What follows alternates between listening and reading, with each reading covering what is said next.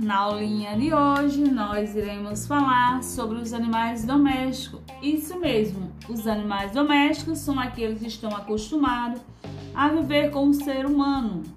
Esses animais jazem assim como resultado de uma série de processos para domesticá-los. Alguns atores definem a domesticação como adaptação do comportamento de uma espécie de modo a ajustar às necessidades do ser humano.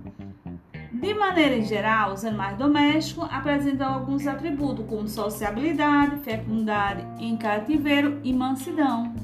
Essas características podem ser observadas, por exemplo, em gatos, galinha, cachorro, cavalo, que são exemplos de animais domésticos. Esses animais não apresentam nenhum risco ao homem.